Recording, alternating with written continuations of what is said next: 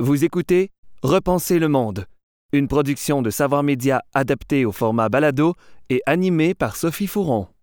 Bonjour, je m'appelle Sophie Fouron et il me fait plaisir de vous présenter une nouvelle série de débats sur des enjeux de société qui nous concernent tous. Pour ce faire, nous mettrons nos lunettes de philosophe, puisque, depuis l'Antiquité, aborder les sujets avec philosophie s'avère un besoin quasi essentiel pour analyser nos sociétés. Bienvenue à Repenser le monde.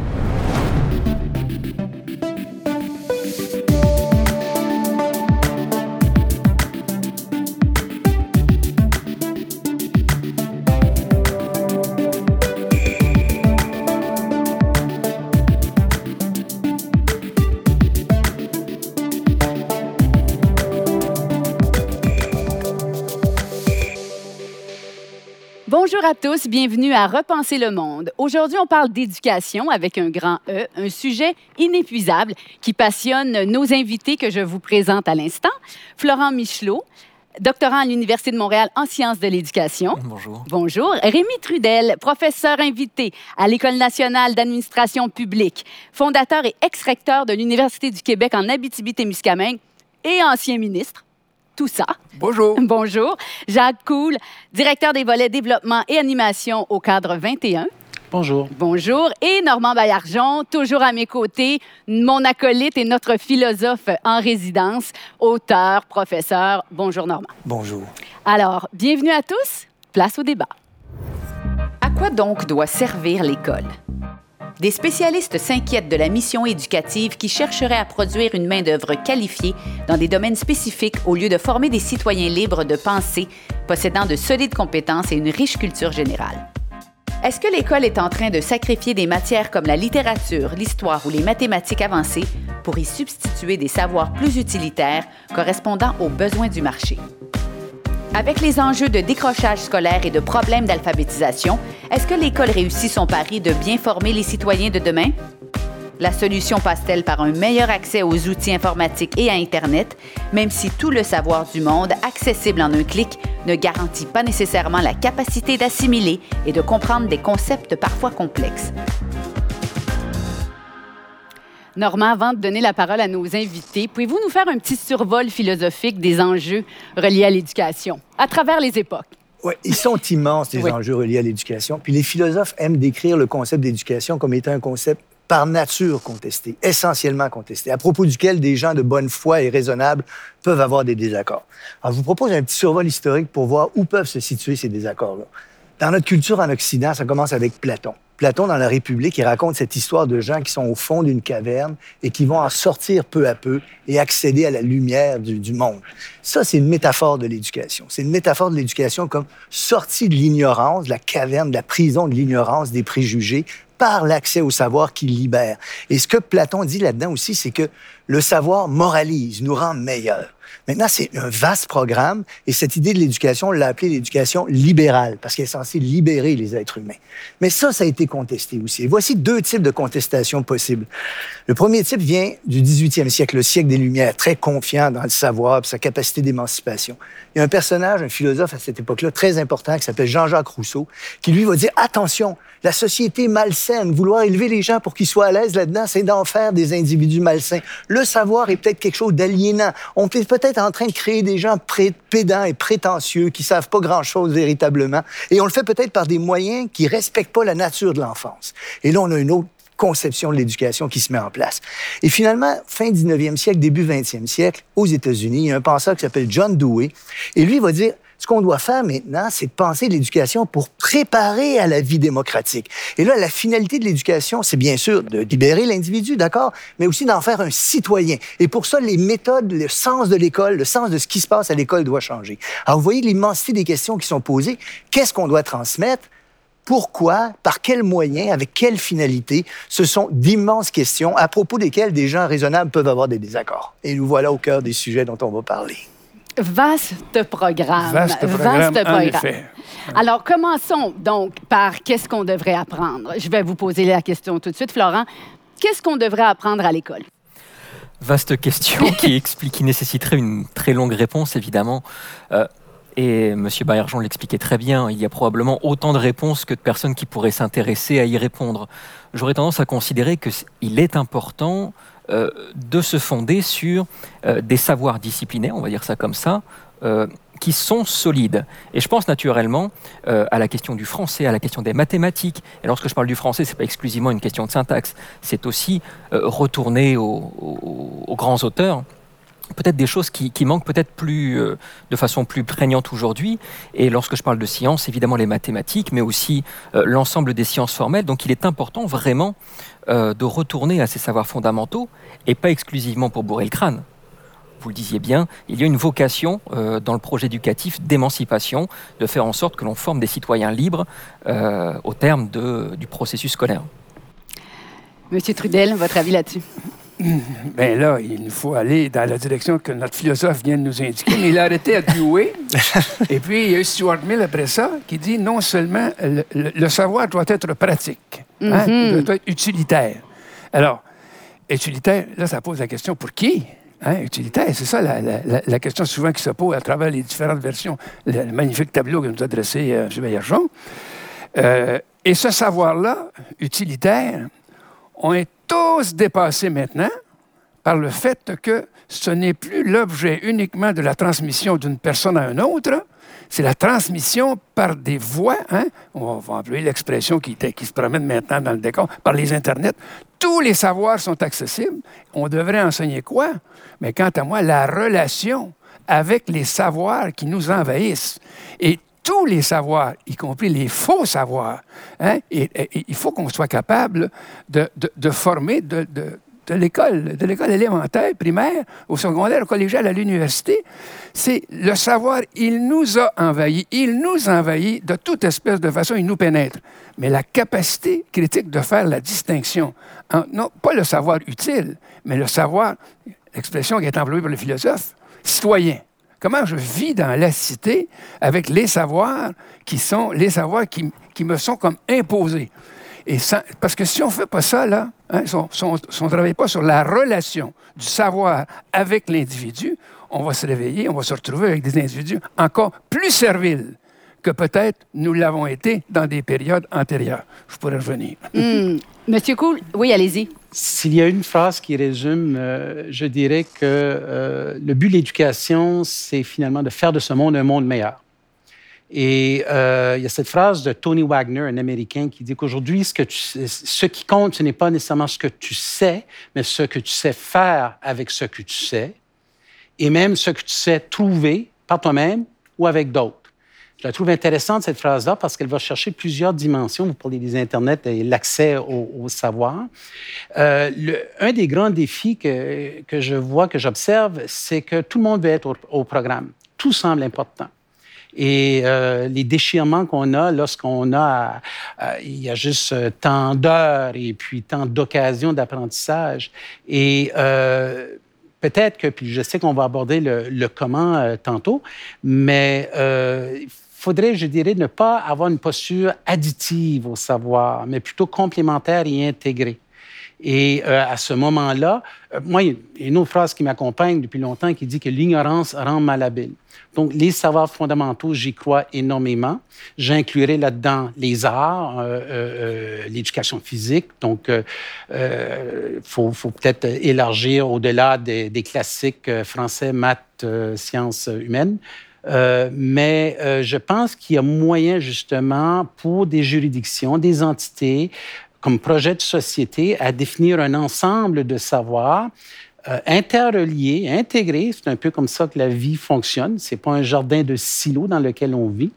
Et que, et, non plus, ce n'est pas une soupe au pois où on voit plus les, les, ingrédients d'être capable ensuite de nommer euh, ces savoirs ou de faire appel euh, soit aux mathématiques ou aux arts ou autres pour peut-être aborder un, un, problème. Mais peut-être qu'on met trop en opposition les savoirs fondamentaux et les savoirs utiles ou utilitaires. Est-ce que c'est nécessaire de les opposer finalement? Je pense là-dessus, moi, j'ai aimé beaucoup les remarques. Elles sont complémentaires en un sens qu'on disait les uns les autres. Mais je pense aussi qu'on vit une période dans laquelle l'insistance sur l'utilité des savoirs est très, très grande. Je, soupçonne, sans pouvoir en faire la preuve, que la théorie du capital humain de Gary Becker, l'école de Chicago, qui dit que l'éducation, c'est un investissement qui est rentable, on doit viser à le rentabiliser. Cette vision-là de l'éducation, elle est maintenant omniprésente et elle pénètre un peu partout. Et je, crois que c'est un ennemi dont on devrait se méfier parce que n'est pas toujours utile des choses qu'on croyait utiles. Il arrive que des choses complètement inutiles se révèlent d'une grande utilité. Hein, je, je, veux dire, le calcul binaire va être extrêmement mhm. utile pour créer les ordinateurs et ainsi de mhm. suite. Mhm. Donc, et ensuite, il y a des formes de savoir qu'on soupçonne pas importantes et qui le sont. Vous avez donné l'exemple de la littérature, je suis tout à fait d'accord avec ça. Aussi, on a une grande importance à accorder à la littérature comme outil d'émancipation de l'esprit, de découverte d'autres mondes, de découverte de soi-même. Et là, je pense qu'on vit une période où il y a une tentation de ramener l'école à des besoins utilitaires, à la satisfaction de besoins utilitaires. Moi, je, pense, je pense que dans l'immédiat, c'est le drame. Rendre l'école tellement utilitaire hein, mm-hmm. qu'on va rendre les individus peut-être utiles, tiens. Hein, et c'est le grand drame, mais absence de capacité de distinguer, de faire la distinction entre la, vérité relative et la vérité absolue, quand ça, quand ça existe, euh, d'être capable d'avoir une capacité de jugement, hein, parce que la connaissance elle-même, euh, veut, veut pas, elle nous arrive, elle nous envahit par ces, nouveaux moyens de communication-là. Et on n'a pas, été amené à, cultiver, à développer la relation entre le savoir, les individus qui sont devant nous. C'est très difficile quand on a tous été dans, des, dans des, métiers, dans, des professions d'enseignants. Il y a vraiment deux phénomènes, en fait. Il y a le phénomène qu'expliquait que, que, M. Bayarjon, effectivement, et je pense qu'il y a un certain nombre d'éléments qui nous permettent d'étayer le fait qu'il y a une, une recherche de l'utilitarisme, euh, notamment l'excès de reddition de comptes qu'il y a dans les établissements euh, scolaires, que l'on soit au primaire jusqu'à l'université. Oh, tout à fait. Et puis, euh, tout simplement, si on vient, il n'y a pas si longtemps que ça, quoique en 2012, on disait aux étudiants euh, payez pour vos études, ne vous inquiétez pas, c'est un investissement pour votre avenir. Donc il y a un certain nombre d'éléments tangibles qui nous permettent euh, d'étayer en tout cas votre, votre hypothèse. Ce, que, ce que vous amenez, Rémi, euh, est, intéressant. Moi, j'aime bien ramener le, concept de désintermédiation. C'est un concept assez récent qui consiste à dire que jusqu'à la fin des années 90, début 2000, le savoir était médié, c'est-à-dire qu'il y avait euh, il y avait des bibliothécaires, euh, des, enseignants, des savants qui permettaient de filtrer l'information. Et puis finalement, avec l'Internet, ces filtres-là ont plus ou moins disparu. Et donc là, il y a évidemment euh, une, refonte de l'accès au savoir qui est à repenser.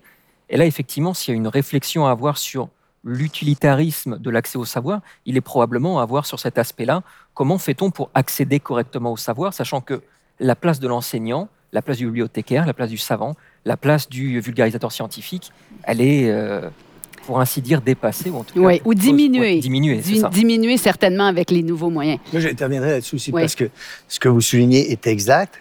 La réponse appropriée mérite une grande réflexion. Et, je soupçonne, je, je pense même assez exact et démontré, que lorsqu'on est placé devant l'immensité du savoir devenu soudainement accessible, si on ne possède pas d'emblée des savoirs, on est encore plus perdu qu'on l'était autrefois.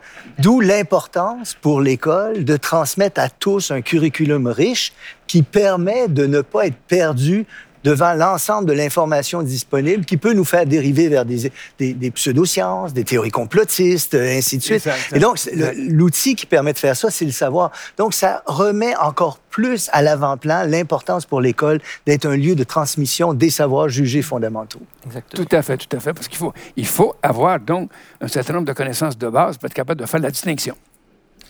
Et, trop souvent, on a vu euh, au Québec et ailleurs euh, une sorte d'opposition de, base entre des savoirs, des connaissances, des concepts et le développement de compétences. Et je ne vais pas les appeler du 21e siècle, je, préfère le terme compétences globales.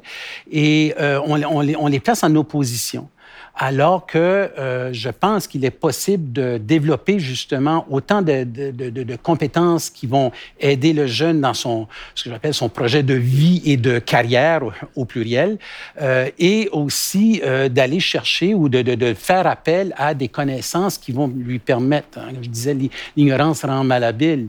Et, c'est souvent ce, ce, cette confrontation-là entre les deux qui cause qu'un système semble un peu, semble un peu euh, a perdu contact avec l'évolution rapide des sociétés et tout ça. Pourtant, et je vois beaucoup de choses sur le terrain, il y a des belles choses qui se passent. On n'a pas encore un point de bascule, mais je le vois dans des écoles primaires, dans des écoles secondaires, dans des cégeps, et je pense que la formation initiale des enseignants, des futurs enseignants, tant dans ce sens-là aussi. On voit maintenant des dispositifs, on voit maintenant des postures qui permettent à, de façon intelligente et éclatée, mais intelligente, à proposer aux jeunes quelque chose qui, euh, qui a du sens, dans lequel ils vont vouloir s'engager, dans lequel il aura besoin d'aller chercher les, les, savoirs euh, conceptuels et, autres qu'il a besoin pour euh, cette tâche-là. Je voulais quand même revenir sur la notion d'utilitarisme puisque euh, ça nécessite d'abord et avant tout de savoir utile pour qui, mm. finalement. Et malheureusement, quand on pose la question, on se doute que derrière ça, c'est pour la vie professionnelle, et évidemment, c'est pour le, bah, disons-le, pour la vie économique, pour le développement économique, etc. etc. Et évidemment, ça met de côté euh, les 8 heures par jour qu'on a à côté de la vie de travail, c'est-à-dire la vie sociale, la vie de famille, etc. Et il y a aussi une utilité là-dedans. Euh, s'émanciper, ça passe aussi par les arts, ça passe aussi par une vie sociale saine, ça ne se passe pas évidemment que à l'usine, au bureau, etc. Donc évidemment, cet aspect-là, il est complètement mis de côté. Et évidemment, les qu'on les appelle compétences du 21e siècle, compétences transversales, peu importe qu'on soit d'accord ou non avec la notion de compétence, je regarde M. Baillargeon en la matière, peu importe, ces savoirs-là sont nécessaires au-delà de la vie professionnelle, au-delà de 17 heures le soir. Tout à fait. Faut quand même, on, veut, on veut quand même avoir des citoyens équilibrés. C'est mais, mais, mais parlant donc d'éducation de cette modernité-là, c'est le cas de le dire, on est tous atteints d'un virus, là, Hein, qui s'appelle GPR, la gestion par résultat. Je rebondis sur ta notion de, la reddition de compte. Maintenant, GPL, répétez ça, la gestion. La gestion par résultat. Ah ça, ça atteint tout le monde hein, dans l'éducation. C'est bon terme, ça atteint tout le monde. Hein, ça atteint tout le monde. C'est de dire par les temps qui courent. Il faut que tout soit mesurable et qu'on soit en mesure de mesurer le résultat de tout ce qui s'est passé comme action. Alors, euh, notre philosophe en résidence, c'est un peu plus difficile en philosophie, hein? la gestion par résultat, parce que quoi? Ça amène la, nécessité de la réflexion, de la réflexion, du doute et de réfléchir. Mais l'excès dans lequel on est tombé, je pense, dans le pendant de l'utilitarisme, c'est la gestion par résultat. Michel professeur, tout, tout est mesurable, tout est, tout est, et pour que tout soit mesurable, il faut que ce soit observable et qu'on soit en mesure de mettre un résultat. Ça, là, ça, c'est le seuil que nous avons à franchir pour nous débarrasser très clairement de cette approche-là pour l'approche plus humaniste, plus globale de, de, citoyens qui réfléchissent. Ben moi, je vais vous demander à tous qui décide, qui a cette autorité, qui est-ce qui va décider ce qu'on devrait apprendre? Parce que on a tous été à l'école. Je pense que tout le monde a une opinion, des parents, même des élèves, jusqu'au recteur d'université, euh, euh, des ministres. Alors, qui est-ce qui décide? Qui est-ce qui devrait décider, peut-être? C'est un projet de société. Ah. C'était un projet de société. Je veux dire, on a vu euh, euh, la crise euh, mise en lumière au niveau de la santé et puis je pense que l'éducation aussi, il y a des, projecteurs qui se braquent là-dessus. Et évidemment, un ministre de l'Éducation va mettre en branle les mécanismes et les, et, les grandes finalités, les grandes orientations et faire appel à tout un réseau pour sa mise en œuvre. Mais l'articulation de celle-ci se fait de divers moyens et et puis on peut s'inspirer euh, et on peut aller chercher un input de, différentes, de tous ces paliers-là. Euh, et, et, euh, j'inclurais même le jeune dans cette mhm, démarche-là, et qui fait en sorte qu'on peut arriver à un ensemble de finalités ou un projet de société. C'est quoi le profil de sortie qu'on veut à la fin du secondaire, au niveau du post-secondaire et ainsi de suite? et aussi peut-être pour euh, atténuer cette perception d'utilitarisme qu'on prête beaucoup à l'éducation. Euh, c'est dans l'articulation intelligente de, notre curriculum, de nos programmes d'études. Euh, c'est presque galvaudé de dire, bon, mais l'élève est au centre de tout, mais il y a peut-être des moyens de l'exprimer pour que ce soit réellement l'élève qui, soit au centre de tout et non pas dans le but de euh, contribuer à une productivité de la société. Mm-hmm. Euh, l'un n'empêchera pas l'autre, mais donc c'est vraiment un projet de société euh, pas évident. Moi, j'aime bien l'idée de projet de société, je pense que c'est le cas, mais je dois reconnaître aussi hein, que c'est une question extrêmement complexe, celle de l'autorité d'éduquer, puis encore une fois, débattable en gens raisonnables. Mm-hmm. par exemple, il y a des gens qui pensent que l'autorité d'éduquer devrait revenir aux parents qui devraient pouvoir pratiquer l'éducation qu'ils veulent. D'autres qui pensent que c'est des bons d'éducation qui devraient trancher cette question-là. Et les, les libertariens pensent que c'est ce genre de choses-là. Oui, il y a il y a pas des si gens qui oui, pensent que c'est l'État qui doit avoir le- l'autorité d'éduquer. Mais des gens s'en méfient. John Stuart Mill, dont vous parlez, par exemple, voulait pas que l'État s'implique beaucoup en éducation. Il y a des gens qui pensent que c'est le privé qui devrait s'occuper des... Donc, on a là une, une vaste question, mais je pense qu'ultimement, c'est une décision sociale qui devrait être prise, qui est, qui est objet de discussion et de débat qui, qui doivent être tenus. Alors, qui doit faire cela? Oui. Les professeurs. Ah, vous, C'est les professeurs. c'est les professeurs. Mais, mais les professeurs qui obligent tous, la- tous les éléments de la chaîne éducative à réfléchir. Mais ceux et celles qui sont les, les- les placés pour en arriver à ces changements, c'est les professeurs. Et là, on leur confie donc un- une responsabilité sociale gigantesque. Mais ils sont tributaires en ce moment, les professeurs, des décisions prises par les commissions scolaires, Ben, qui ne s'appellent plus d'ailleurs les commissions ça, scolaires. justement, justement, Oui. justement. Ils sont tributaires, mais il faut les replacer au centre de toute espèce de changement et que, que tout ce qui s'y entoure en haut, en bas et, de- et- et sur les côtés, que ce soit en fonction de, par exemple, la formation des maîtres. La formation des maîtres, est-ce qu'elle nous amène à développer là aussi des individus qui sont capables de réaliser ce défi formidable qu'on évoque? C'est une, immense responsabilité. Ça veut dire aussi qu'il faut. Pourquoi ils les appellent maestro, les maîtres en Italie? Hein? Parce que ce sont des gens qui sont considérés dans la société, qui ont un statut social et qui, sont, euh, qui ont une reconnaissance. Je, fais un peu par exprès pour dire, oui, les chevilles ouvrières de tout ça, c'est les professeurs, mais ils ne peuvent pas être seuls à faire cela. Il faut préparer, accompagner, soutenir, remettre en question. Oui, ça va, ça c'est un devoir d'État. C'est un devoir d'État, mais pour faire exercer la responsabilité de l'État, ça prend un pivot articulateur. Le pivot, c'est- le, pi- le pivot, c'est les professeurs. C'est les professeurs à tous les niveaux hein, et les, les- les- les organismes qui l'accompagnent. Oui, ben je vais. Allez-y, euh, Florent. Oui, bah, projet politique, projet, projet collectif, oui, certainement. Euh, dans la mesure où on n'a pas réussi à trouver de meilleur système, en tout cas fonctionnant, euh, si ce n'est la démocratie, euh, force est de constater que ça doit faire l'objet d'une discussion démocratique. Malheureusement, je, ne suis pas certain que les enseignants soient les seuls à devoir être au centre du, processus. Qu'ils en soient la cheville ouvrière, j'en suis évidemment certain, mais évidemment, il faut remettre le projet politique, le projet collectif au centre de cette réflexion. Et paradoxalement, j'ai tendance à considérer que le fait notamment que les programmes d'histoire aient été en tout ou partie aseptisés au cours des, des dernières années, des dernières é- décennies, est justement une question éminemment politique. Pour des raisons politiques, évidemment, on s'abstient d'aborder euh, certaines parties de notre histoire euh, récente, notre histoire contemporaine, alors qu'on voit chez les jeunes, notamment avec un film comme Les Roses actuellement, qu'il y a une volonté de s'intéresser à son Un engouement certain, tout un à fait. engouement certain, une volonté de s'intéresser à son histoire pour des raisons politiques qui sont plus ou moins affirmées. Il y a une volonté de, de- de- de ne pas aborder ces questions-là. Donc, est-ce que ce doit être exclusivement les enseignants? J'en suis pas certain. Est-ce que ce doit être exclusivement le politique, l'élu? J'en suis pas certain non plus. Le débat collectif serait certainement la meilleure euh, réponse à ça. Rapidement, M. Kuhn. Ce que M. Trudel avance, c'est ce qu'on appelle l'effet enseignant. Mais l'effet enseignant, il ne se fait pas en vase clos. Euh, bon, évidemment, on, on sait très bien que la première influence sur l'apprentissage du jeune, c'est sa famille. Mais dans une structure qu'on appelle l'école, c'est l'effet enseignant. Mais immédiatement, un peu de façon concentrique, la direction dynamique qui va travailler à mettre en place les conditions permettant à l'enseignant qui soit passionné, expert, réseauté et tout ça, à, bien faire son travail. Et en troisième couche, ben, toute cette gouvernance-là, tout euh, le système, la population aussi, qui va, euh, elle aussi, travailler à permettre à la direction d'accompagner les enseignants qui accompagnent les, euh, les- les jeunes.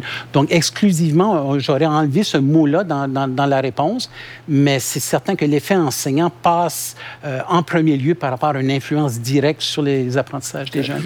J'échange exclusivement par première place. Première place. Parfait. On est OK, on va finir par s'entendre. Vous écoutez Repenser le monde, animé par Sophie Fouron, avec Normand Baillargeon, Jacques Cool, Rémi Trudel et Florent Michelot. L'école et les modèles éducatifs se cherchent encore et toujours. À une époque où de plus en plus de parents choisissent de faire l'école à la maison pour leurs enfants, on peut se questionner sur les raisons qui motivent ce choix. Les refontes multiples des programmes de l'école publique, encore basés sur le respect de structures rigides, ont-elles anéanti ce que l'école devrait être? Une communication de connaissances qui se ferait de façon naturelle et non pas selon un modèle imposé.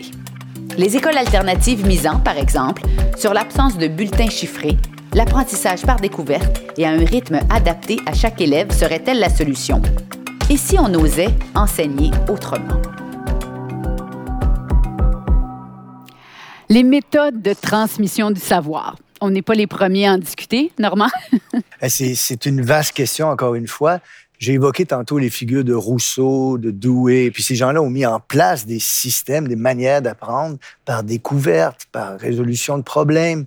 Je voudrais lancer la discussion qu'on va avoir autour de ça, autour de ce qui s'est passé aux États-Unis dans les années 60 et 70 les États-Unis ont créé un programme qui s'appelle Head Start. Ça voulait faire en sorte que les enfants de milieux défavorisés, qui arrivent à l'école avec moins de vocabulaire, moins de connaissances, moins de compétences que ceux qui proviennent de milieux scolarisés ou plus aisés, on a voulu leur donner une longueur d'avance. On a donc créé une sorte de prématernelle qu'on a appelée Head Start. Et à un moment donné, on a voulu voir si ces enfants-là maintenaient l'avance qu'on leur avait donnée. Et quelqu'un a eu l'idée de comparer l'efficacité de diverses méthodes pédagogiques pendant cette recherche-là. Ça s'est poursuivi pendant des années.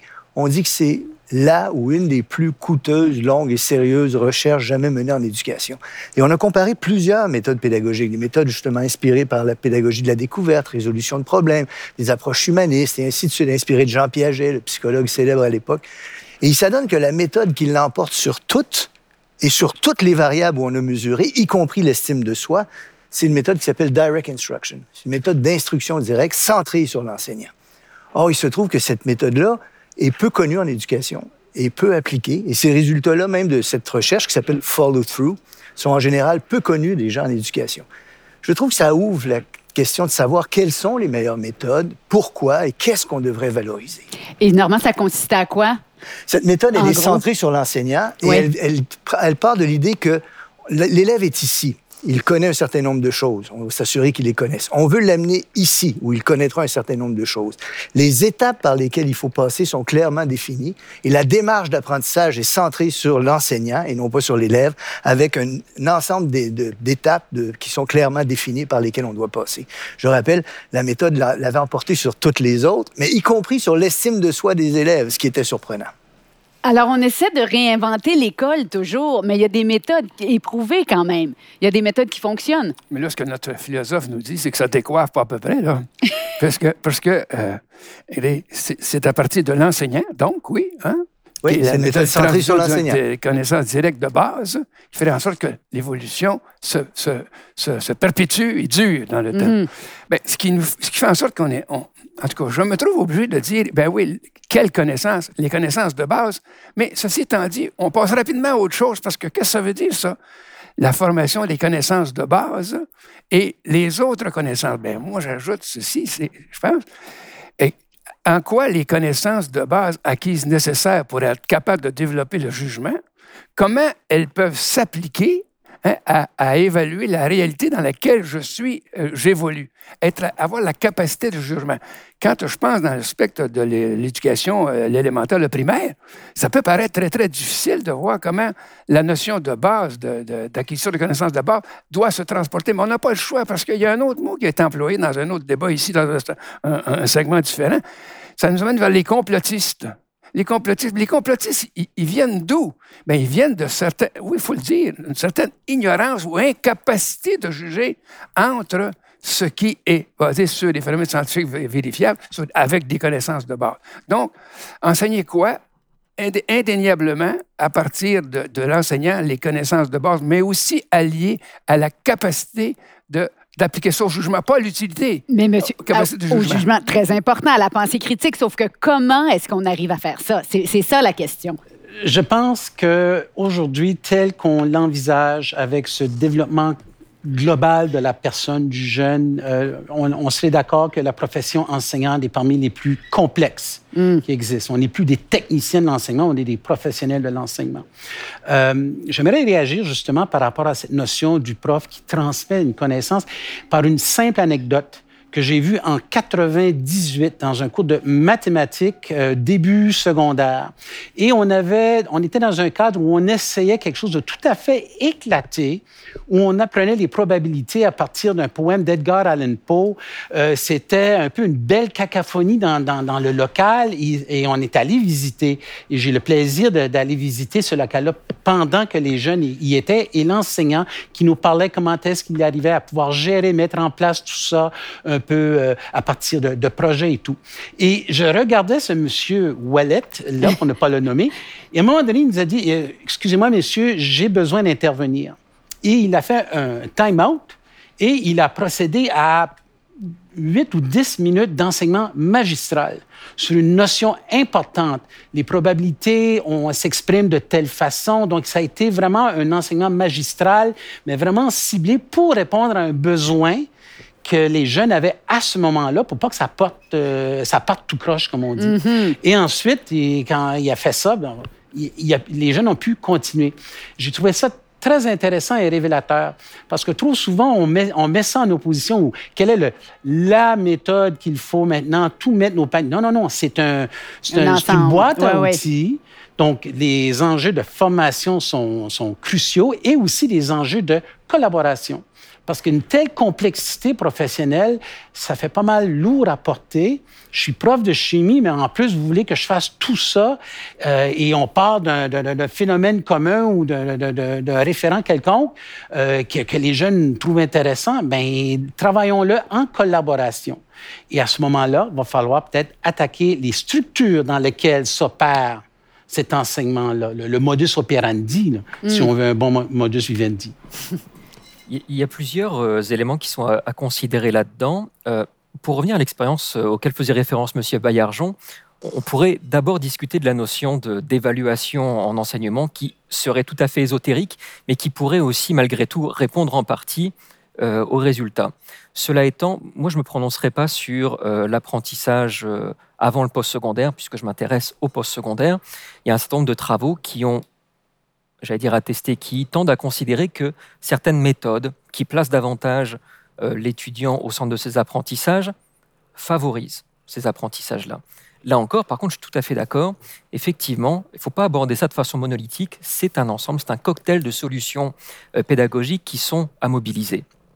C'est la raison pour laquelle l'apprentissage par projet, euh, peu, importe, l'apprentissage collaboratif, ne sont pertinents que s'il y a une forme de transmission de savoir à un mhm. moment donné. Mhm. Et parmi les éléments qui sont souvent mis de l'avant pour promouvoir l'approche par compétence, il y a ce qu'on appelle la fameuse taxonomie de Bloom. J'entrerai pas dans le détail parce que c'est tout à fait imbuvable. Mais le premier élément. C'est vous qui le dites. oui, oui c'est vraiment imbuvable. Mais malgré tout, toutes les personnes qui sont obligées de faire de l'approche par compétence doivent mobiliser cet instrument-là. Et c'est très intéressant dans cette approche parce qu'on leur dit bah, finalement, il faut faire de l'évaluation, de l'analyse, etc. Et on oublie beaucoup trop rapidement que le fondement de cette approche, ça reste se souvenir, c'est la connaissance, et donc revenir à une approche transmissive qui reste incontournable et qui peut effectivement passer par une approche magistrale euh, que l'on a tous connue, qui n'a pas fait de nous de mauvaises personnes, qui nous a pas rendus nécessairement fous. Voilà, mais il y a la capacité aussi d'enrichir euh, cette façon d'enseigner avec des approches innovantes, mais pas innovantes exclusivement parce qu'elles sont euh, euh, nouvelles, intéressantes, mais parce qu'elles ont été, là aussi je regarde M. Bayarjon, je sais que vous y êtes intéressé, il faut que ces méthodes aient pu être appréhendées par la recherche, qu'on puisse apporter des données probantes, et pas qu'on cède exclusivement un espace de renouveau pédagogiste mais, mais il y a beaucoup de, j'allais dire de parents, mais de, de citoyens qui trouve qu'il y a beaucoup d'essais-erreurs dans nos, dans nos euh, systèmes d'éducation. C'est beaucoup ça depuis quelques années. Et finalement, on a des générations de cobayes euh, qui en pâtissent et on le voit bien. On le voit bien dans différents écrits. Et euh, ben, différents propos, justement, vous parlez de complotistes. Il faudrait voir ce qu'ils ont appris à l'école. Mais c'est aussi parce qu'on recherche toujours une certaine certitude hein, mm-hmm. qui, soit, qui soit définitive. Là. Mais bon, euh, euh, j'écoute les différentes écoles de pensée qui ont, qui ont eu cours, là. Moi, j'ai été aussi à une époque, euh, hein, Libres enfants de Summerhill. Ça, c'était, c'était le NEC plus ultra, le NEC plus ultra de la formation, de la formation au primaire et secondaire. Qu'est-ce que c'était, M. Trudel, pour ceux qui n'y étaient pas? On laisse les enfants décider ce qu'ils veulent faire grosso modo. Hein? Grosso modo, moi j'étais à cette époque-là dans une, dans Honnêtement, c'est pas très mal, c'est pas très mal résumé, c'est très bien résumé. Ça. Et vous, vous étiez un de ces enfants? Non, non, j'étais un de ces éducateurs. Ah, vous étiez dans le. J'avais à gérer plus ah, de monde dans le corridor que dans l'Atlas, parce que parce que ça, ça avait ça, ça s'inspirait d'une philosophie de l'éducation qui était l'enfant au centre de tout et à- en mesure de, de, de, de- à les capacités de décider, Mais, de choisir. ok. Mais il n'était pas. Mais qu'est-ce que vous disiez de ça, vous, vraiment, euh, euh, à ce moment-là? Vous trouviez que c'était une bonne idée? Non, j'étais dans une institution qui prônait cette approche-là. Voilà. hein? Mais est-ce que vous étiez un peu réticent? Oh, J'étais un peu beaucoup très réticent parce que je disais que, je disais que c'était comme des fleurs, il fallait les arroser de temps en temps. bon, Je pense qu'on touche quelque chose quand même d'assez important, si vous me permettez d'intervenir là-dessus, c'est- c'est que, évidemment, ce sont des décisions complexes et qui vont appeler une mise en œuvre qui va être complexe.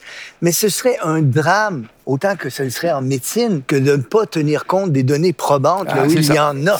Et il y en a des données ça. probantes, comme celle que j'ai citée tout à l'heure. J'en donnerai une autre pour ce qui est du développement. Vous avez expliqué avec raison, et tout le monde était d'accord. Je pense que la transmission des savoirs doit aussi s'actualiser dans une mise en œuvre. On est capable de penser de manière critique, de mobiliser ces savoirs.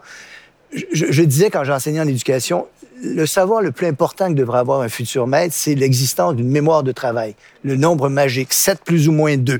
Notre, notre esprit est comme une fenêtre qui s'ouvre et qui se ferme et qui peut contenir un nombre limité d'éléments. Comment surmonte-t-on la limitation de la mémoire du travail? Parce qu'on fait ce que les Anglais appellent du chunking, en français du regroupement, parce qu'on a des savoirs préalables. En d'autres termes, si on veut que les jeunes soient capables de penser critique, ils doivent posséder des savoirs préalables. Et si on veut qu'ils les possèdent, il faut leur transmettre. Et si on doit leur transmettre, il faut leur transmettre par les meilleurs moyens possibles, tout en sachant bien, et je suis tout à fait d'accord avec ça, que les données probantes ne sont pas toujours décisives ou définitives. Ça arrive qu'on ait des doutes. Et aussi, tout ça dépend des finalités, encore une fois, donc de la philosophie de l'éducation, des finalités tout à qu'on vise avec ces, ces méthodes-là. Donc, ça reste une question encore complexe. Qu'est-ce que vous pensez de, de l'apprentissage en ligne? Parce que là, faut en parler avec ce qui s'est passé là, avec le confinement. Toutes les, les écoles du monde entier ont dû se réajuster très rapidement. Est-ce que c'est une menace à l'enseignement traditionnel? Oh mon Dieu, menace. Tous en même temps. je, je- je travaille moi-même en tant que conseiller pédagogique au Centre Oui. de pédagogie de l'Université de Montréal. On a été tous pris de court et on a été euh, forcés de faire en sorte que tout à chacun, du jour au lendemain, devienne enseignant en ligne et apprenant en ligne. Est-ce que cela s'est passé toujours dans les bonnes conditions? Certainement pas. Est-ce que ça s'est passé aussi bien que possible? Aussi bien que ce qu'on a souhaité le faire que ce que- voilà. Aussi bien que faire se peut. Aussi bien que faire se peut, oui, certainement. Alors, est-ce que c'est une menace? La, la question est large. Force est de constater que il y a aussi un certain nombre de- de- de- de- d'analyses récentes qui tendent à démontrer que une forme d'hybridation de l'apprentissage aurait de relatifs bons résultats. Qu'est-ce qu'on entend par hybridation de l'apprentissage? C'est-à-dire faire exclusivement de la formation en ligne? Et là aussi, je parle euh, auprès des adultes, hein, auprès de, dans le post-secondaire. Faire exclusivement de l'apprentissage en ligne, ça a des, ré- ça a des résultats, somme toute discutables, mais lorsqu'on inclut euh, des apprentissages en ligne qui viennent appuyer de la formation en présentiel, là, on a des résultats qui sont vraiment intéressants et semblerait-il beaucoup plus intéressants que de l'apprentissage qui Ah se fait oui. exclusivement en présentiel. On parle du coffre à outils On encore parle une du fois. coffre à outils. Oui. Je résumerai l'apprentissage en ligne par un qualificatif, c'est que c'est quelque chose qui est amplificateur. Ça amplifie ce qui se fait bien, mais ça amplifie aussi ce qui se fait moins bien. On a vu au printemps 2020 euh, une, euh, des, des dispositifs de formation en ligne un peu d'urgence, parce que par manque de formation et tout ça, on voulait vraiment ne pas perdre le contact avec le jeune. Donc, c'était une solution d'urgence. Pourtant, les données probantes, la recherche sur l'efficacité de dispositifs de formation en ligne, elle existe déjà depuis euh, quelques décennies qui démontre que lorsqu'on fait une bonne scénarisation, qu'on tient compte de l'importance du relationnel, qu'on tient compte aussi de cette dimension euh, d'hybridation pour permettre aux jeunes de sortir de, son local et d'aller chercher quelque chose sur le terrain et d'u- d'utiliser les leviers appropriés. Et euh, je terminerai en disant, euh, je vais nommer euh, l'éléphant dans la pièce, l'évaluation des apprentissages l'évaluation de cette culture de l'évaluation qui fait en sorte que, bon, mais ils ont fait des choses vraiment intéressantes, ils ont appris des choses, ils ont, ils ont fait des connaissances, peu importe la matière, mais après ça, trop souvent, le, le modèle dans le, il, y a, il y a un manque flagrant de congruence entre le type d'activité vécue, et j'inclus aussi dans des dispositifs en ligne, et les formes d'évaluation qui fait qu'on euh, on doit ensuite se rabattre sur une, une forme assez traditionnelle Mais de toutes les institutions n'étaient pas prêtes à, à faire Elles ce passage-là. Si Certaines on Si on transporte la formule, euh, la formule traditionnelle de trois heures devant un individu, un groupe d'individus, et que je le transporte en ligne, c'est non seulement une menace, mais c'est une catastrophe. Bon, c'est- très clair. Cependant, on va partir d'Edgar Allan Poe. Oui. Hein? C'est exactement ce que vous faisiez, comme euh, vous faisiez de la poésie sans le savoir. Quand- Un peu. Monsieur Ouellet. C'est-à-dire, c'est-à-dire que ce, que ce que vous faisiez, ce que vous avez observé, c'est on faisait de l'enseignement de base, de la transmission de connaissances, et par ailleurs, de la transmission d'interprétation au niveau mathématique de ce qu'on fait là. Il y, a, il y a un professeur à l'UQAM, bonne université quand même, hein, voilà, hein, qui est le professeur Langelier, qui a écrit un, un article magnifique dans Le Devoir sur la richesse de l'enseignement, de l'enseignement à distance quand elle est modulée hein, en disant sur un concept qui commence à apparaître, que je trouve formidable quand on voit la, la- la classe inversée. Ah oui. C'est-à-dire, je mets à la disposition, on va l'appeler comme ça, c'est dans le langage de l'apprenant, des connaissances de base. Il peut se l'approprier, cette connaissance de base-là, à son rythme, à ses capacités. Au préalable, euh, au avant le préalable. cours, oui. Mais c'est lié à l'hybridation, à, à à- à l'échange avec cet étudiant-là, ce groupe-là, sur l'interprétation, compléter les informations, les échanger. C'est le poème d'Allen Edgar Poe. Alors, Et- on va l'apprendre. Et qu'est-ce qu'on va faire lorsqu'on sera en face à face avec le jeune à- dans un contexte de classe inversée? Euh, une collègue, une enseignante qui, dit- qui, qui innove en, en classe inversée, qui dit il y a autant de classes inversées qu'il y a de profs renversants. Donc, Ah, euh, c'est vraiment, on enseigne Ah. qui on est aussi, hein, et, et parfois plus. Et tout n'était pas si assez c'est bien pendant ce- cet été. Moi, j'ai eu un grand plaisir de donner cours sur le bord du lac à mes Ben étudiants. voilà. Et ça a été extraordinaire. Et ça, ça n'aurait pas été possible. Ben, vous deviez être dans les profs renversants, euh, Florent, probablement. Oui, tout, tout- tout à fait, tout à fait. Moi, j'ai donné un cours en Tunisie. ben voilà. Hein, à partir en Mais aussi, Tunisie, c'est à, à possible, 40 ouais. étudiants à Ah. partir de la maison. Sauf que la deuxième partie, qu'il faut bien trouver, comment j'organise par ailleurs l'échange. Et puis là, Oui. l'échange, ça ne peut pas non plus être juste, juste, juste les mécanismes classiques. Il faut être inventif. Il faut, il faut travailler beaucoup, beaucoup, beaucoup sur la communication, Le contact, la susciter, oui. l'intéresser, l'inter- l'interpeller pour qu'on puisse compléter. Il faut pas, on, on en parle beaucoup, mais il ne faut pas sous-estimer le rapport humain très important. Ah, le fondamental. humain. Fondamental. Fondamental. Au fondamental. Vous écoutez Repenser le monde, animé par Sophie Fouron, avec Normand Baillargeon, Jacques Cool, Rémi Trudel et Florent Michelot. Est-ce le rôle de l'école de doter chaque élève d'une culture générale de base? Une trop grande partie des diplômés qui se destinent à l'enseignement ne parviennent même plus à écrire le français correctement. Le recul de la maîtrise de la langue serait-il un signe du recul de la culture générale? Le temps passé sur le web ne cesse d'augmenter dans la vie des jeunes, et ce, même à l'école. Les futurs travailleurs et leaders en connaîtront-ils plus sur les arts, la politique et la philosophie, par exemple?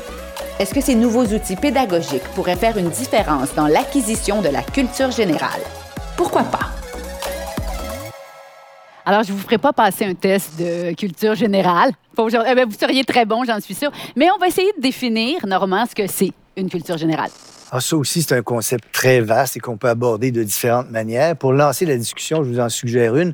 Il y a un philosophe analytique de l'éducation au 20e siècle qui s'appelle Paul Hirst qui a fait une réflexion sur la culture générale. Voici comment il procède.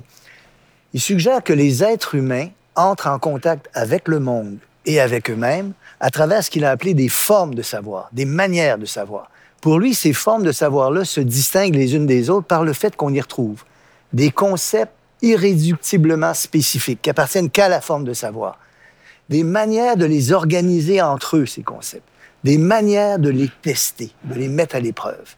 Partant de là, il suggère qu'on pourrait distinguer les formes de savoir suivantes. Évidemment, la culture générale la plus vaste possible serait celle qui aurait fait parcourir le plus vaste éventail de ces formes de savoir. Et quelqu'un qui aurait une connaissance nulle de ces formes de savoir aurait une carence de culture générale importante. Quelles sont les formes de savoir, selon les concepts qu'il a définis? Les mathématiques et la logique, les sciences formelles, les sciences physiques, les sciences humaines, l'histoire, la religion, les beaux-arts et la littérature et la philosophie. Alors, chacune de ces formes de savoir-là déploierait des concepts irréductiblement spécifiques, les organiserait de manière particulière et aurait des moyens spécifiques de les mettre à l'épreuve. Avoir parcouru le plus vaste éventail possible de ça serait posséder une vaste culture générale. Ne pas connaître un ou l'autre de ces choses-là aurait, serait avoir des trous importants dans sa Hmm. culture générale. Je vous demanderai pas combien de trous vous pensez avoir dans votre culture générale, mais je vous demande par contre, est-ce que c'est un concept élitiste, la culture générale? Ce pourrait l'être. Pour avoir connu le système d'éducation français, et particulièrement à l'entrée de l'enseignement supérieur, il y a des formations à la culture générale. Et on est très loin justement de cette, euh, de cette, euh, de cette liste euh, de, de- sujets comme l'a énoncé M. Baillargeon. On est très loin, finalement, on a affaire à des cours de 36 heures, de 40 heures, dans lesquels on va essayer d'emmagasiner un maximum d'informations, avec pour finalité euh, d'être bon pour les examens d'entrée pour les grandes Je, écoles. Et je me permettrais oui. d'intervenir, si vous permettez. Est-ce qu'on retrouve pas là un peu ce que Rousseau déplorait à l'époque? Oui, Ah, oui. ce qu'on appelle Exactement. culture générale, ce sont des formes de paravents par lesquelles on brille en société, mais ça venir. correspond à rien de concret ou d'important dans la transformation de la personne. Et d'utile peut-être? Ouais, ben, Hein? Utile pour Si on- briller en société, Oui, alors. Voilà. Mais je, je pense qu'ils ont aboli le, le test de connaissance générale pour euh, les Sciences Po à Paris. Et euh, pour élargir justement, Justement. Le, les étudiants, les, les- le- le- la diversité Exactement. euh, chez les étudiants de Sciences Po. Et je trouve que c'est franchement une bonne idée. Oui, oui, vous avez tout à fait raison. Mais ceci dit, on, on voit quand même très clairement que la culture générale peut être, du moins ce que l'on prétend être de la culture générale, peut être dévoyée à des fins finalement de sélection euh, de personnes qui disposent d'un capital social, culturel euh, très particulier et qui favorise euh, la, la reproduction des élites, comme le disait Bourdieu. Évidemment, ce n'est pas ce que l'on souhaiterait, du moins dans le, la conception que vous avez de la culture générale, évidemment. Oui. Oui, mais encore là, on retombe sur le, courant de fond du siècle de l'utilitarisme. Hein? La culture générale, moi, j'ai fondé et dirigé une université. J'ai essayé d'implanter un programme de Arts and Liberal Arts, là, hein, l'espèce de cours classique là, mais je ne comprends pas pourquoi les comptables se sont opposés à ça. Hein? Je n'ai pas pu traverser. J'ai pas pu traverser cette. Non, parce que les sciences de l'administration et les sciences comptables ont dit que ça, c'était pas nécessairement utile. Bon, alors ça, ça traduit un peu le drame que nous avons d'aborder ces nécessaires dimensions à, l'expression à l'expression du citoyen dans la cité. hein? Et là, on a comme un immense travail à réaliser pour euh, euh, euh, habiliter les institutions à réhabiliter ces approches-là. On a aboli au Québec le cours classique parce que, bon, quand même, hein, ça ne faisait pas faisait pas l'affaire du temps. On est allé plus loin encore. On a aboli les programmes généraux de formation dans les universités pour qu'ils soient tous de plus en plus spécialisés. Sitôt qu'on fait ça, on quitte chacune des dimensions de la culture générale.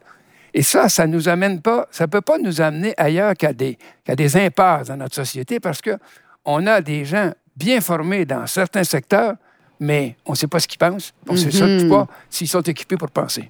Alors vous, vous aimez le système euh, des universités anglophones, de- du liberal arts. euh, Je suis un Le- farouche partisan Ah de oui. ces programmes-là. C'est Mm. les seuls. Je suis très jaloux qu'ils aient décidé de conserver ces programmes-là et qu'on, nous, dans les universités, on vous appelle comme ça, francophones, on ait abandonné ça. Est-ce qu'il y a encore un préjugé défavorable face aux intellectuels au Québec? Est-ce que vous le sentez encore? Dans le travail Monsieur que je fais, euh, un des volets, c'est justement euh, faire le lien entre les, disons, les praticiens, les gens dans le milieu et euh, le monde de la recherche. Et euh, ce qu'on essaie de faire, c'est de favoriser euh, que les innovations ou ce qu'on trouve de vraiment intéressant qui se fait sur le terrain puissent intéresser le regard critique des chercheurs. Donc, d'essayer de faire ce genre de, jumelage-là qui permet ensuite à des chercheurs dont c'est euh, la zone, d'intérêt de venir porter le regard critique et rigoureux là-dessus et ensuite de pouvoir bien le, le documenter. Alors, à ce moment-là, tout le monde est gagnant. Euh, Tout le monde est gagnant. Mais j'aimerais revenir sur cette notion, est-ce que la culture générale, euh, elle est élitiste? Et en pensant à la question, je me suis remémoré mes premières expériences d'enseignement de sciences au secondaire. Euh, et euh, dans ma classe, j'avais cette phrase qui disait que euh, cette phrase de Rabelais, hein, science sans conscience n'est que ruine de l'âme. Ah. Et j'enseignais dans un milieu très défavorisé, dans une petite localité, dans, dans un, dans un milieu où les jeunes, la, la valorisation, on ne valorisait pas tellement l'école parce qu'à cette époque-là, bon, on pouvait peut-être aller travailler à la mine ou faire autre chose. Bon. Et c'est, certains jeunes ont vite réalisé que s'ils s'engageaient, et je leur autant que possible, donner des occasions d'aller euh, chercher des savoirs, des, des- il pouvait, il pouvait ensuite peut-être espérer euh, être inscrit dans un programme collégial. Euh, peut-être pas universitaire, mais au moins collégial, euh, prendre un volet de formation professionnelle ou autre. Et j'ai vu des petites lumières s'allumer pour dire, bon, ben tiens, je pensais que c'était pas fait pour moi, mais là, je vois maintenant. L'espoir, tout ça, oui. et, et le sens, le sens qui peut être donné pour ce jeune-là, de leur proposer ces savoirs-là, de, de, de, de, de le faire avec peut-être les, les, les meilleures approches possibles ou de, du, on, fait, on fait de son mieux, mais de permettre ensuite à ces jeunes-là, dans, j'oserais presque dire, une perspective d'équité d'accès pour justement le savoir. Puis on en a plein des exemples de gens qui sont partis de milieux modestes et puis qui ont été des grands contributeurs de la société. Tout à fait. Je vais vous demander, tour à tour, euh, de- d'être ministre de l'Éducation pendant 10 secondes. Vous êtes ministre de l'Éducation. Qu'est-ce que vous faites en premier? Je vais commencer par vous, M. Trudel, parce que vous avez beaucoup d'expérience. Je convoque un immense forum qui va durer cinq ans avec les professeurs de tous les niveaux pour réfléchir et euh, euh, déterminer comment on va franchir hein, les, prochaines, décennies, parce que ce sont les articulateurs du changement, mais il faut les aider, les accompagner. Et on ne fait pas ça dans une directive, on ne fait pas ça dans une ordonnance, on fait ça dans une réflexion, et on ne fait pas ça dans une fin de semaine d'un grand congrès. Tous les acteurs doivent être convoqués. Ça s'appelle le Forum pour l'éducation. Wow. Juste des professeurs, pas de fonctionnaires. Et les fonctionnaires sont en arrière. Plus tard. Ouais, je- Monsieur Cool. Moi, je pousserais ça d'un cran plus loin Encore, et je prendrais des actions peut-être un peu déraisonnables et d'offrir des occasions, pas d'offrir, mais d'aller cher- chercher des occasions un peu plus informelles, dans une sorte d'agora, pour que la voix des gens, des gens de terrain, celle des parents et autres, puisse résonner puis qu'on puisse débattre sainement des choses, euh, jumelées avec peut-être des, des, des, des choses plus formelles, des actions plus formelles pour aider. à- Mais cette voix-là, et j'inclus aussi la voix des jeunes, euh, pour, et on a aujourd'hui les outils qui le permettent, que ce soit différents types de réseaux sociaux et tout ça, puis d'aller chercher une expression que j'ai déjà entendue euh, courante au Québec, aller chercher la voix des crinqués. des gens qui font des choses super intéressantes. C'est pas de l'improvisation pédagogique, des gens très euh, forts et, et- et- et, euh, pertinents pour ensuite s'en inspirer, pour ensuite nous inspirer les autres. Vous seriez un bon ministre de l'Éducation, mon avec vos crinqués autour de vous. Monsieur Je Michelot. reprends les, les- les deux idées de mes collègues, évidemment, avec pour contre-exemple parfait le forum sur l'enseignement supérieur qui a été organisé en 2012-2013. Voilà ce qu'il ne faut pas faire. Une grande consultation, une grande commission parents 2.0, et je parachève le tout pour reprendre le- le- les mots de Condorcet avec une grande loi sur l'instruction publique. Nous en avons urgemment besoin sur un horizon de 5 à 10 ans. Normand Baillargeon, vous faites quoi comme ministre de l'Éducation? On va peut-être vous le proposer. Hein? Faites attention à votre réponse. ça fait longtemps que je le suggère. Je pense que le Québec est mûr pour une commission parent 2.0. Oui. Une immense réflexion collective, inspirée par la science et les données probantes, mais décidant collectivement des fins et des moyens qu'on accorde à l'éducation au Québec. Je pense qu'on est dû pour cette réflexion-là. Elle s'impose à nous, je pense. Pour approfondir le sujet, vous pouvez écouter notre euh, nouvelle série Comprendre pour apprendre et notre balado Différentes ou douées, qui soulève plein d'enjeux sur l'éducation, sur les ondes et la plateforme Savoir Média. Je vous remercie infiniment d'avoir euh, collaboré à cette discussion. Euh, on pourrait évidemment en faire plusieurs autres. Ce sera peut-être pour un autre moment. Euh, avant la prochaine commission Parents 2.0, on se laisse avec une citation choisie euh, de notre philosophe en résidence. Normand, on vous écoute. Elle est de Hannah Arendt, la philosophe Hannah Arendt. Euh, en 1961, elle écrit un texte célèbre qui s'appelle La crise de l'éducation. Extrait de ce texte. L'éducation est le point où se décide si nous aimons assez le monde pour en assumer la responsabilité. Et de plus, le sauver de cette ruine qui serait inévitable sans ce renouvellement et sans cette arrivée de jeunes et de nouveaux venus. C'est également avec l'éducation que nous décidons si nous aimons assez nos enfants pour ne pas les rejeter de notre monde, ni les abandonner à eux-mêmes, ni leur enlever leur chance d'entreprendre quelque chose de neuf, quelque chose que nous n'avions pas prévu, mais les préparer à l'avance à la tâche de renouveler un monde commun. Anna Arendt, 1961. Superbe. Vous allez être ministre, c'est Ouais. Ah non, c'est le prochain ministre. Il voudra pas, mais peut-être. Merci. Merci beaucoup. Merci beaucoup. Merci. À bientôt pour repenser le monde. C'était Repenser le monde, une série adaptée au format balado et animée par Sophie Fouron avec Normand Baillargeon, Jacques Cool, Rémi Trudel et Florent Michelot. Merci à toute l'équipe. À la réalisation, Éric Desavages. Au conseil au développement, Normand Baillargeon et Sophie Fouron. À la recherche, Hélène Laurin. À la direction de production, Michel Sabourin. À la coordination de production, Camille Renault. À l'assistance de production, Coralie Heiler. À la prise de son, René Fleurant. À la direction technique et au mixage sonore, Éric Ranzenhofer. À la technique générale, Daniel-Paul Bourdage, Christophe Bureau et Sylvain Huppé. Au montage, François Grondin. À la production déléguée, Lisa-Marie Lampron et Sylviane Martel. À la direction générale et à la production exécutive, Nadine Dufour. Avec la participation de Jérémy Desbiens. La musique de ce balado provient de Bad Music Library. Repenser le monde est produit en partenariat avec le gouvernement du Québec.